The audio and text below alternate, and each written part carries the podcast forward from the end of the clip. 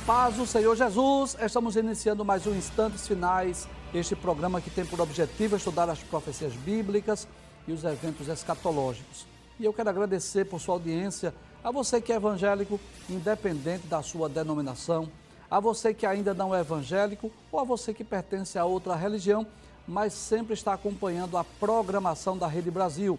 Que Deus te abençoe, que as bênçãos de Deus continuem sendo derramadas sobre você e sobre toda a sua família.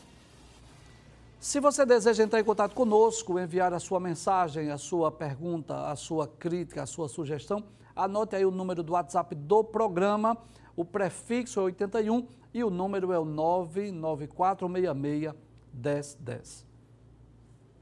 Se você está acompanhando ao nosso programa, você sabe que nós estamos estudando o capítulo 6 do livro do Apocalipse, que descreve a abertura dos seis primeiros selos. Né? A partir do capítulo de número 6, nós vamos perceber que é o início da grande tribulação. E no capítulo 6, especificamente, nós vamos observar que está registrado a abertura dos seis primeiros selos. Nós já estudamos sobre a abertura dos cinco primeiros selos, que estão nos versículos 1 a 11.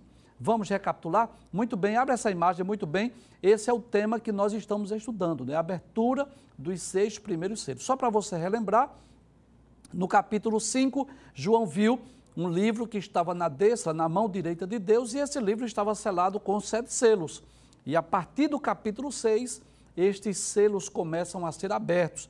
É o cordeiro quem abre cada um desses selos. E à medida que os selos vão se abrindo, nós vamos perceber que fenômenos começam a ocorrer aqui na Terra. Há uma informação importante: o selo foi aberto no céu, mas os fenômenos estão ocorrendo onde? Muito bem, aqui na Terra. Nós vamos relembrar, como sempre fazemos diariamente, nós sempre recapitulamos aquilo que vimos, é uma forma de reforçar o aprendizado, é uma forma de relembrar aquilo que vimos e também é uma oportunidade para aquela pessoa que não pôde assistir, pelo menos ter uma noção daquilo que já estudamos. Então vamos recapitular, mas em poucos minutos, porque hoje o objetivo hoje é falar sobre a abertura do sexto selo. Vamos ver o que já vimos? Muito bem. No versículo 1 nós vimos que é o cordeiro quem abre um dos selos e João ouviu um dos quatro animais que dizia assim: Olha, vem e vê. Pode passar o texto. No versículo 2, o que foi que João viu? Um cavalo branco.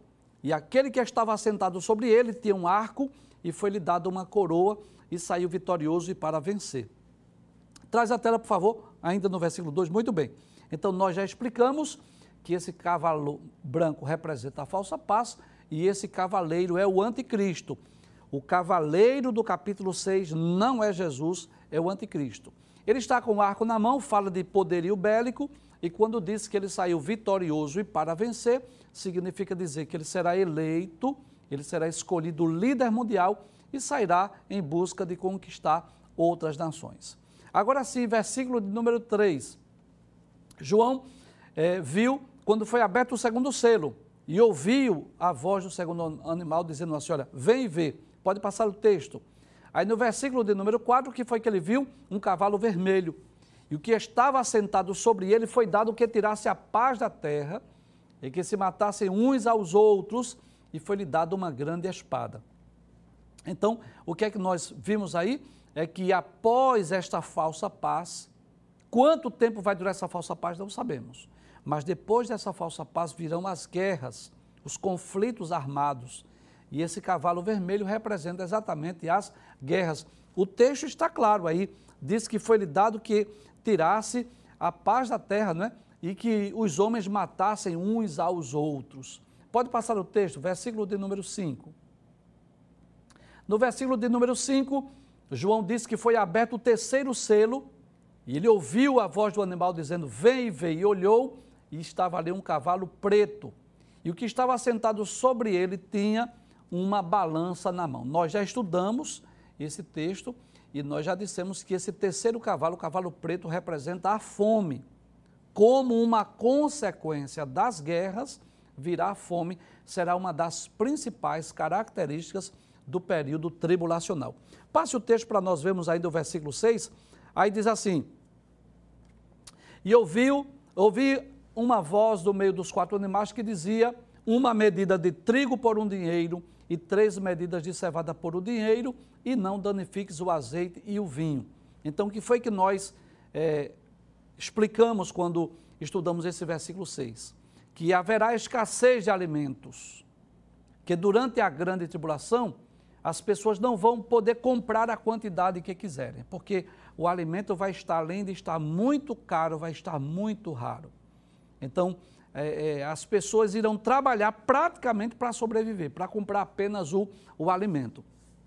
E nós vimos também que haverá uma preocupação para não danificar a natureza, não é? Quando fala sobre a preservação do azeite e do vinho, está falando exatamente sobre esse cuidado com a natureza, com a agricultura, com a lavoura, para que a fome não aumente ainda mais. Pode passar o texto, por favor? Muito bem. No versículo 7, nós vimos a abertura do quarto selo, e ele disse que ouviu a voz do animal dizendo: Vem e vê. Pode passar o texto. Versículo de número 8. Aí ele disse que olhou e viu que um cavalo amarelo, e o que estava assentado sobre ele tinha por nome Morte, e o inferno o seguia. Só relembrando que, aquilo que nós já dissemos, né? Não significa dizer que a morte seja um ser vivo.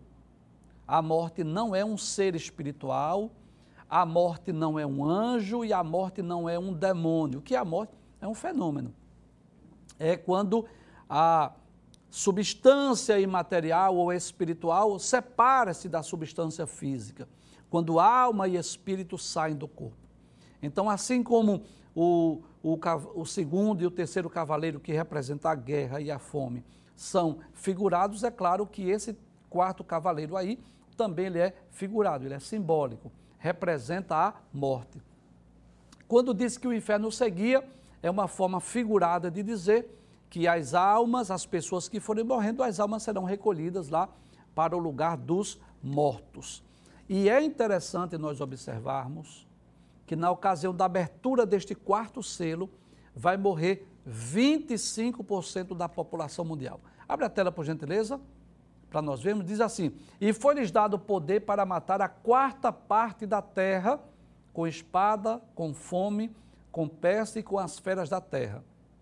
Então, observe que nessa ocasião, cerca de 25% da população vai morrer nessa ocasião. Isso no início da grande tribulação, não é durante os sete anos, é no início da grande tribulação. E vai morrer vítima de quê?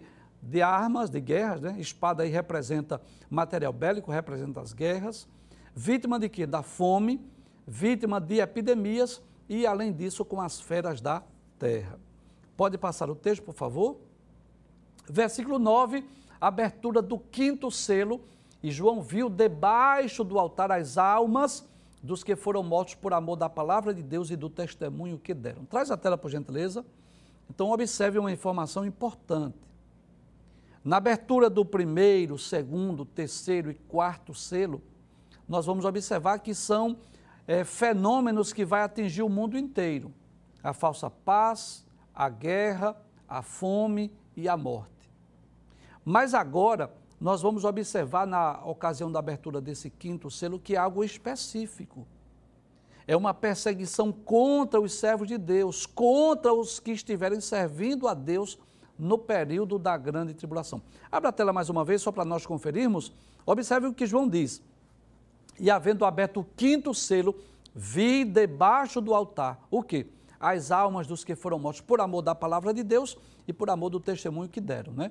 Então as almas dos mártires aparecem onde? Aparecem lá no paraíso, aparecem no céu, como que numa dimensão abaixo do trono de Deus. Passe o texto, por gentileza, versículo 10.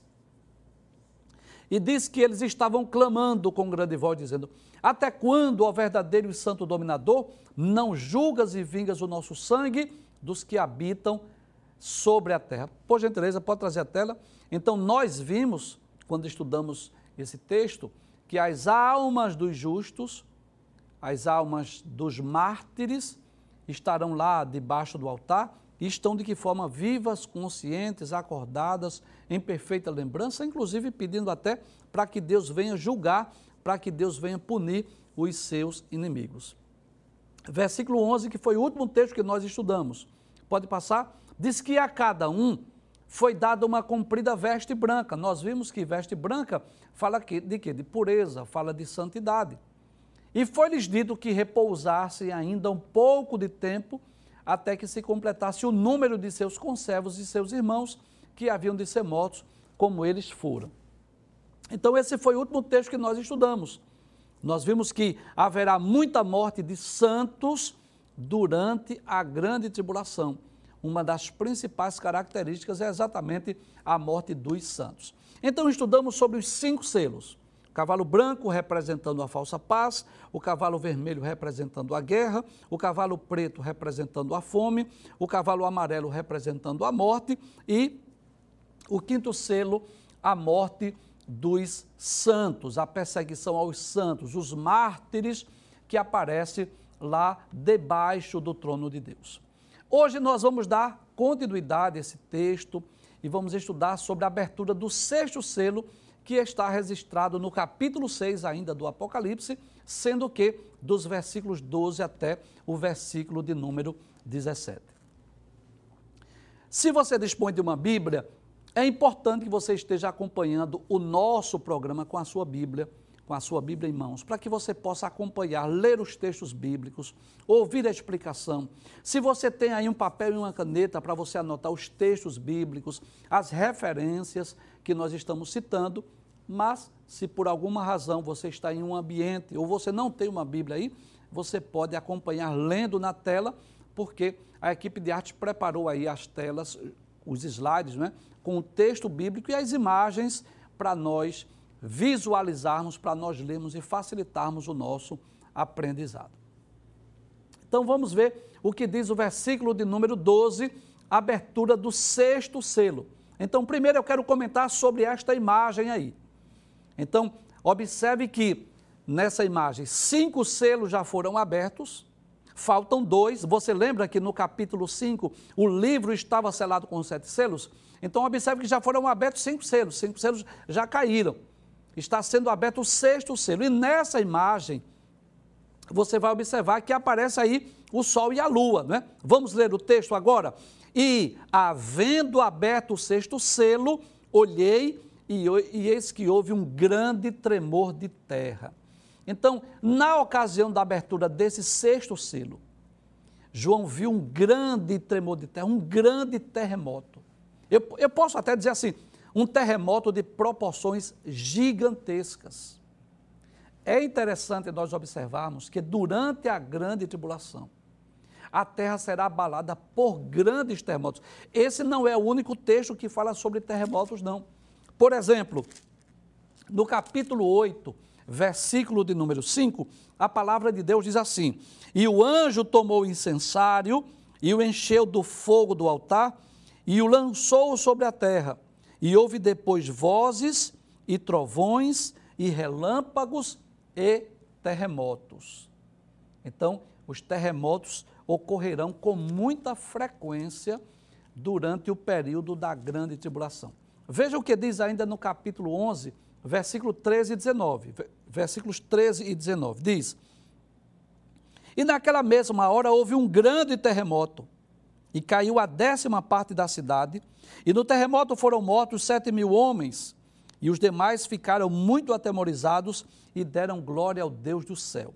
Versículo 19: E abriu-se no, no céu o templo de Deus, e a arca do seu conceito foi vista no seu templo, e houve relâmpagos, e vozes, e trovões, e terremotos, e grande saraiva.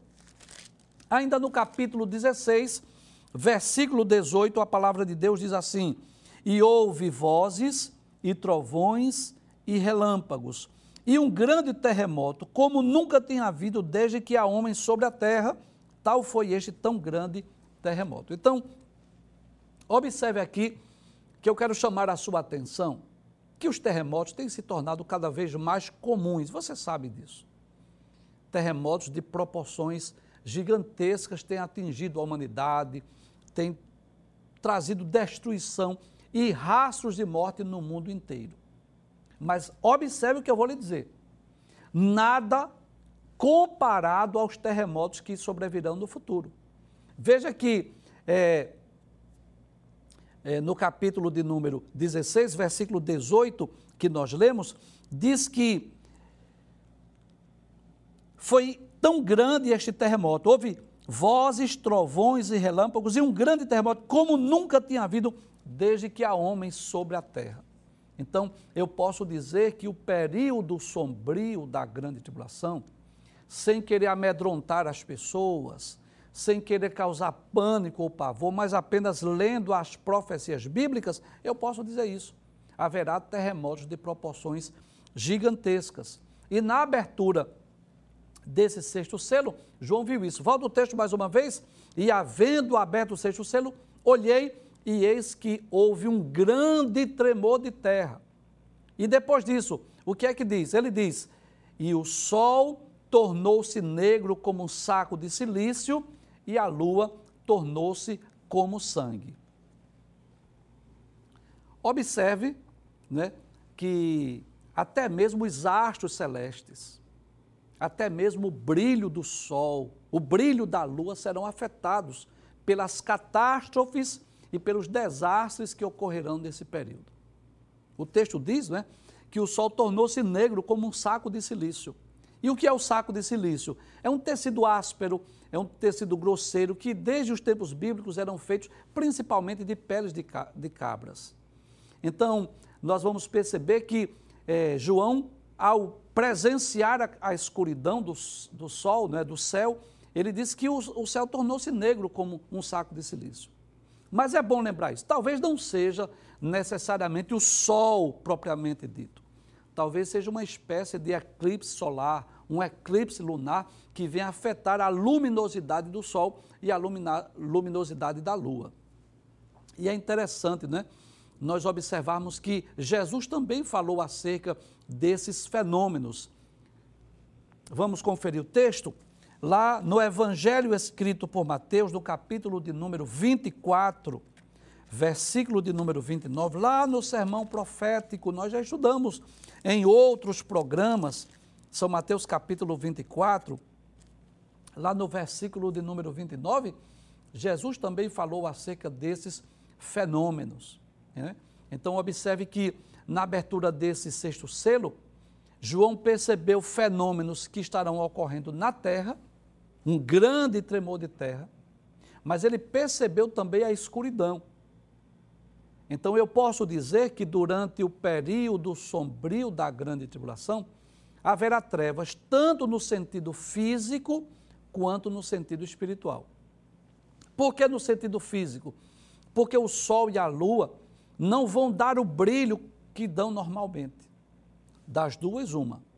Ou os próprios astros serão afetados, que eu não acredito nisso, ou alguma espécie de eclipse lunar, ou eclipse solar, ou alguma espécie de eh, de poeira cósmica, algum fenômeno que talvez ainda nunca ocorreu e vai existir no futuro. Mas essa é a verdade. O, o, o dia não vai brilhar como, como hoje. A noite, não, a lua não vai dar a luz como hoje. E Jesus previu isso também. Veja o que diz Mateus capítulo 24, versículo de número 29. Ele diz: E logo depois da aflição daqueles dias, e aqui está falando exatamente da grande tribulação ele diz: o sol escurecerá e a lua não dará sua luz, e as estrelas cairão do céu e as potências do céu serão abaladas. Então eu posso dizer que esse período tribulacional, ele vai afetar todos os fenômenos da natureza. Não só a terra, mas até mesmo os astros serão afetados. Veja o que diz o versículo de número 13 e as estrelas do céu caíram sobre a terra, como quando a figueira lança de si os seus figos verdes, abalada por um vento forte. Né? Então, esses textos nos mostram que esses fenômenos que estão por vir trarão destruição muito maiores do que as que estão ocorrendo em nossos dias. Você sabe disso, né? Que praticamente todos os dias nós ficamos perplexos, ficamos admirados com o aumento do número de terremotos, de vulcões, de tufões, de maremotos, de secas, de enchentes e tantos outros fenômenos da natureza que causa morte, que causa destruição em grande escala. mas à luz das, da Bíblia Sagrada, à luz das profecias bíblicas, da palavra de Deus, nós podemos afirmar que esses fenômenos que ocorrem em nossos dias, embora tenham alto poder de destruição, são muito menores do que aqueles que ocorrerão no período sombrio da grande tribulação. E por que nós dizemos isso? Porque esses fenômenos que ocorrerão no futuro eh, não são apenas fenômenos da natureza, são manifestações do juízo de Deus sobre a humanidade. Os acontecimentos do fim serão iminentes, serão universais. A terra sofrerá gigantes terremotos, ao mesmo tempo em vários lugares, e haverá muitas transformações que estarão ocorrendo no firmamento. Então, observe que esse texto que nós lemos, João diz que as estrelas vão cair sobre a terra. E João faz até essa comparação, como, que, como se fosse uma figueira, quando o vento sopra, e o vento sopra às vezes tão forte que até mesmo os figos verdes caem no chão. Bem, é bom lembrar que possivelmente não sejam estrelas no sentido literal, se fossem estrelas, a Terra seria destruída com certeza. Possivelmente são meteoros, talvez meteoritos, asteroides, né, que vão cair na Terra. E claro, como é, o apóstolo João não conhecia esses, esses fenômenos, né, como a ciência não estava tão evoluída, não, a astronomia não havia dado ainda esses nomes a esses fenômenos, né, então João não tinha essa linguagem científica.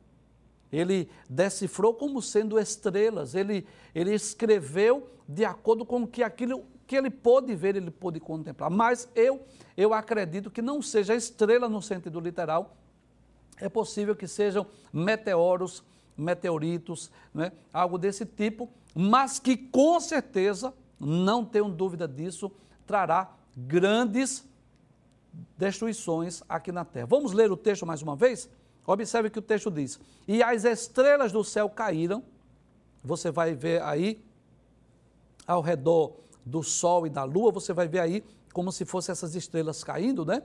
Aí ele diz, ele compara como se fosse quando a figueira lança de si seus figos verdes, abaladas por um forte vento. Vamos ver o que diz o versículo 14. Aí ele diz: E o céu retirou-se como um livro que se enrola, todos os montes e ilhas foram removidos do seu lugar. Observe que são fenômenos simplesmente incomparáveis. Nunca houve no passado, nem no presente, algo que nós possamos comparar com os abalos que ocorrerão durante a grande tribulação. Você imagine o que é um terremoto que vem afetar todos os montes e ilhas no mundo inteiro. Nunca se ouviu falar nisso. É algo simplesmente indescritível. O texto diz, como nós lemos, é a palavra de Deus que diz, que todos os montes e ilhas serão removidos do seu lugar. Você já parou para imaginar, não é? no alto poder de destruição? Não é? Com certeza o pavor, o desespero das pessoas será muito grande, porque este tremor de terra vai afetar todos os meios de transporte, não tenho dúvida disso. Vai afetar todos os meios de comunicação, de energia elétrica, o mundo vai se tornar um caos. Então você imagina o desespero, né? Terremotos ocorrendo em todo o mundo, os montes e as ilhas sendo removidos do seu lugar. Imagina o desespero das pessoas, da família, querendo entrar em contato uns com os outros, querendo saber como a sua família está. E ah, os meios de comunicação, meios de transporte, nada vai funcionar nesse período. Eu tenho certeza disso, porque com certeza é, esses fenômenos trarão grandes prejuízos para a humanidade. Vamos ver o que diz o versículo de número 15? Pode passar por gentileza. Aí ele diz que o céu rete... versículo 15, por favor. Pode passar o texto. Isso. E os reis da terra, e os grandes, e os ricos, e os tribunos, e os poderosos, e todo servo e todo livre se esconderam nas cavernas e nas rochas das montanhas. Duas coisas me chamam a atenção nesse texto. A primeira é o fato de o texto descrever esses grupos de pessoas especificamente. Que coisa interessante, né? O texto fala dos grandes, os ricos, os tribunos, os poderosos. Por qual motivo a Bíblia menciona esses grupos de pessoas? É simples. é que muitas vezes as, essas pessoas que ocuparam posições privilegiadas na sociedade, quando essas pessoas erraram, falharam, cometeram delitos, erros, muitas vezes essas pessoas não foram punidas. Você sabe disso. O Brasil é, é, é um, um grande exemplo disso. Quantos governantes, quantos líderes, quantos políticos corruptos que muitas vezes desviam as verbas e às vezes vão até preso. A Polícia Federal vai lá e faz o trabalho, mas sempre tem alguém é, não é, que assina o habeas corpus, que dá liberdade e muitas vezes esses políticos que deveriam passar décadas, talvez o resto da sua vida na prisão, estão né, pagando pelos seus erros estão soltos. Alguns deles, inclusive, estão até aí fazendo campanhas para outros companheiros seus do mesmo partido. Você sabe disso, né? Então, o que é que a, a humanidade presencia? Esse sentimento, essa sensação de impunidade. Então, aqui no Brasil, você sabe disso, que muitas vezes, na grande maioria das vezes, o fato de as pessoas terem dinheiro, posições privilegiadas, têm fórum privilegiado, não são punidas. A, a lei, para algumas pessoas, é como se elas não, não surtissem efeito.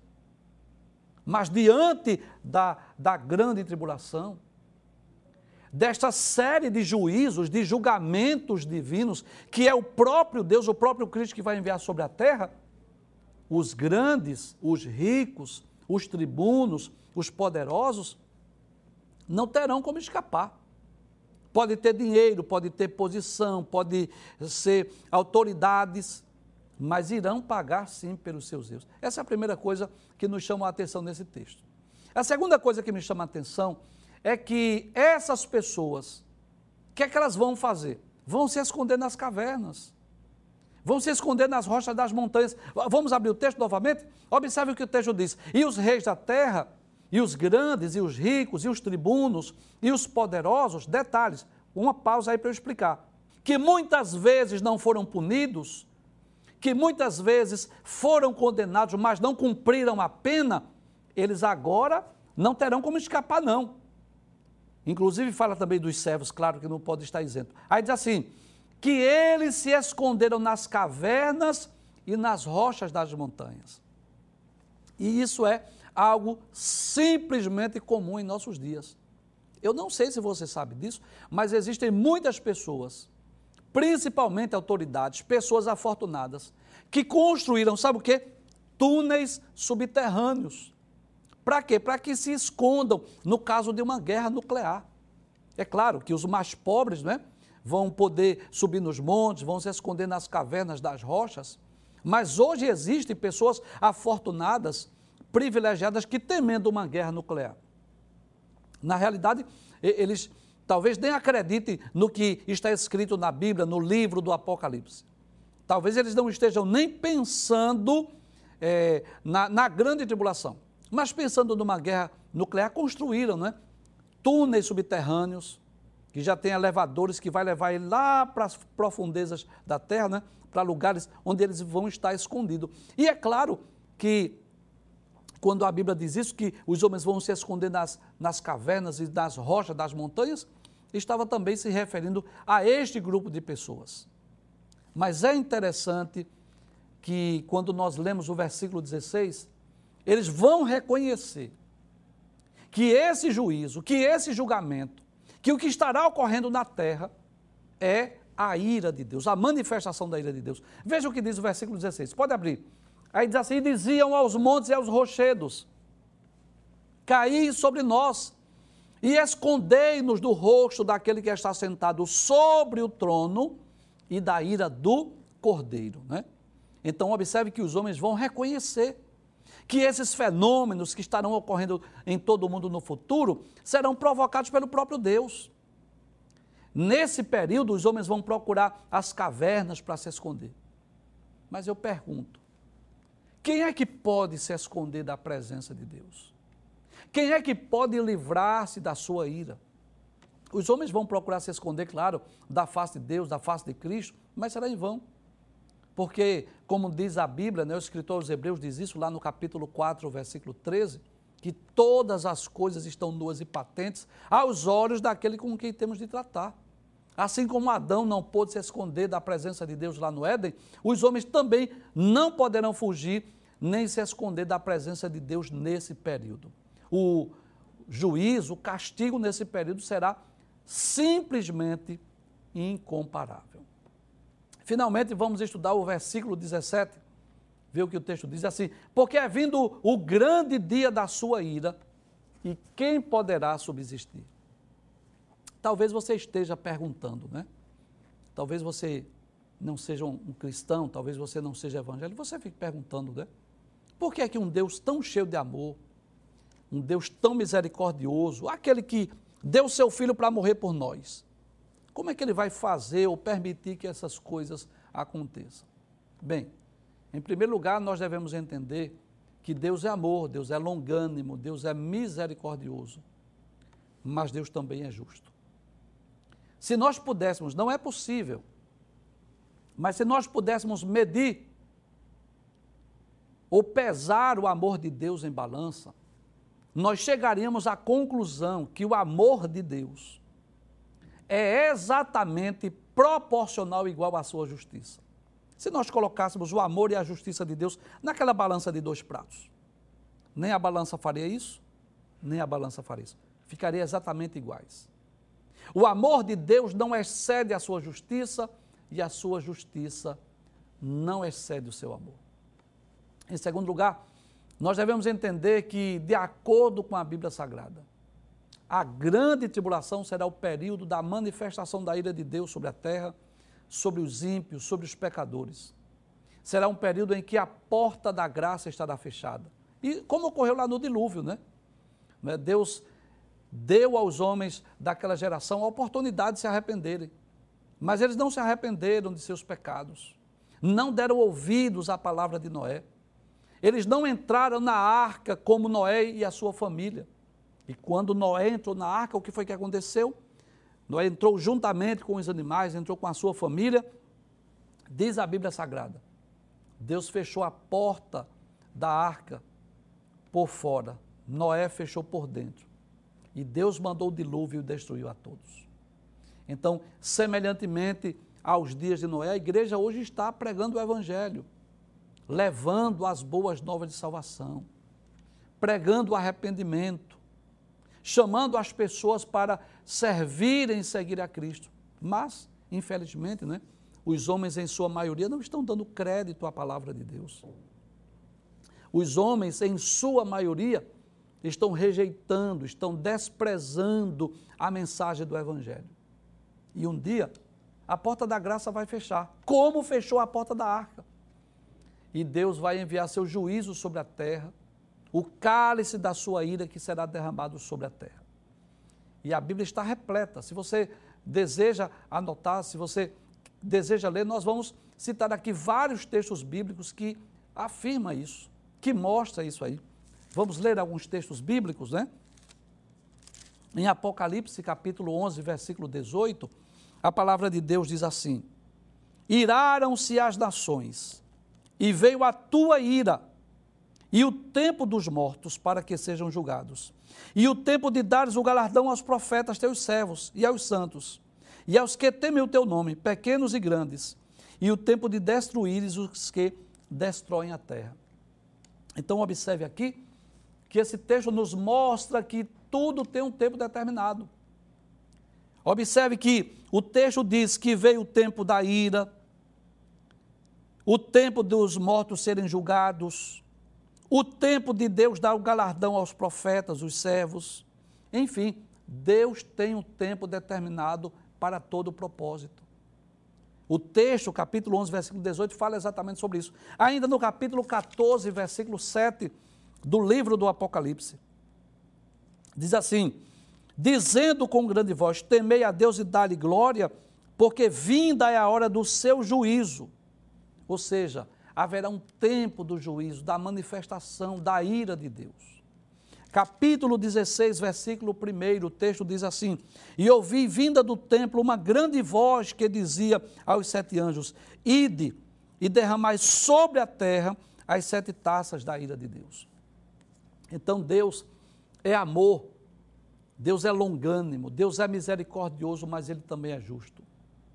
Estes e outros textos das Sagradas Escrituras nos ensinam que esse período sombrio da grande tribulação será marcado pela ira, pelo juízo de Deus que há de cair sobre a terra, sobre o pecado, sobre a iniquidade, sobre a maldade do homem.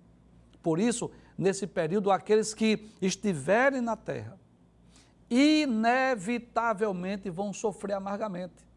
Aqueles que estiverem na terra estarão experimentando estas três séries de juízo. E observe, nós ainda estamos estudando a primeira série de juízo que é exatamente os sete selos.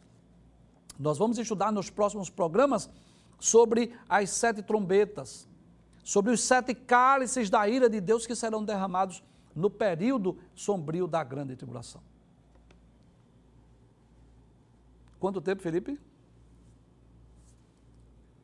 Hein? Muito bem. Volte aí só para eu ler essa frase. Volte aí, por favor. Oi, ok. Ok? Vamos só ler essa frase aí. Isso, vamos lá?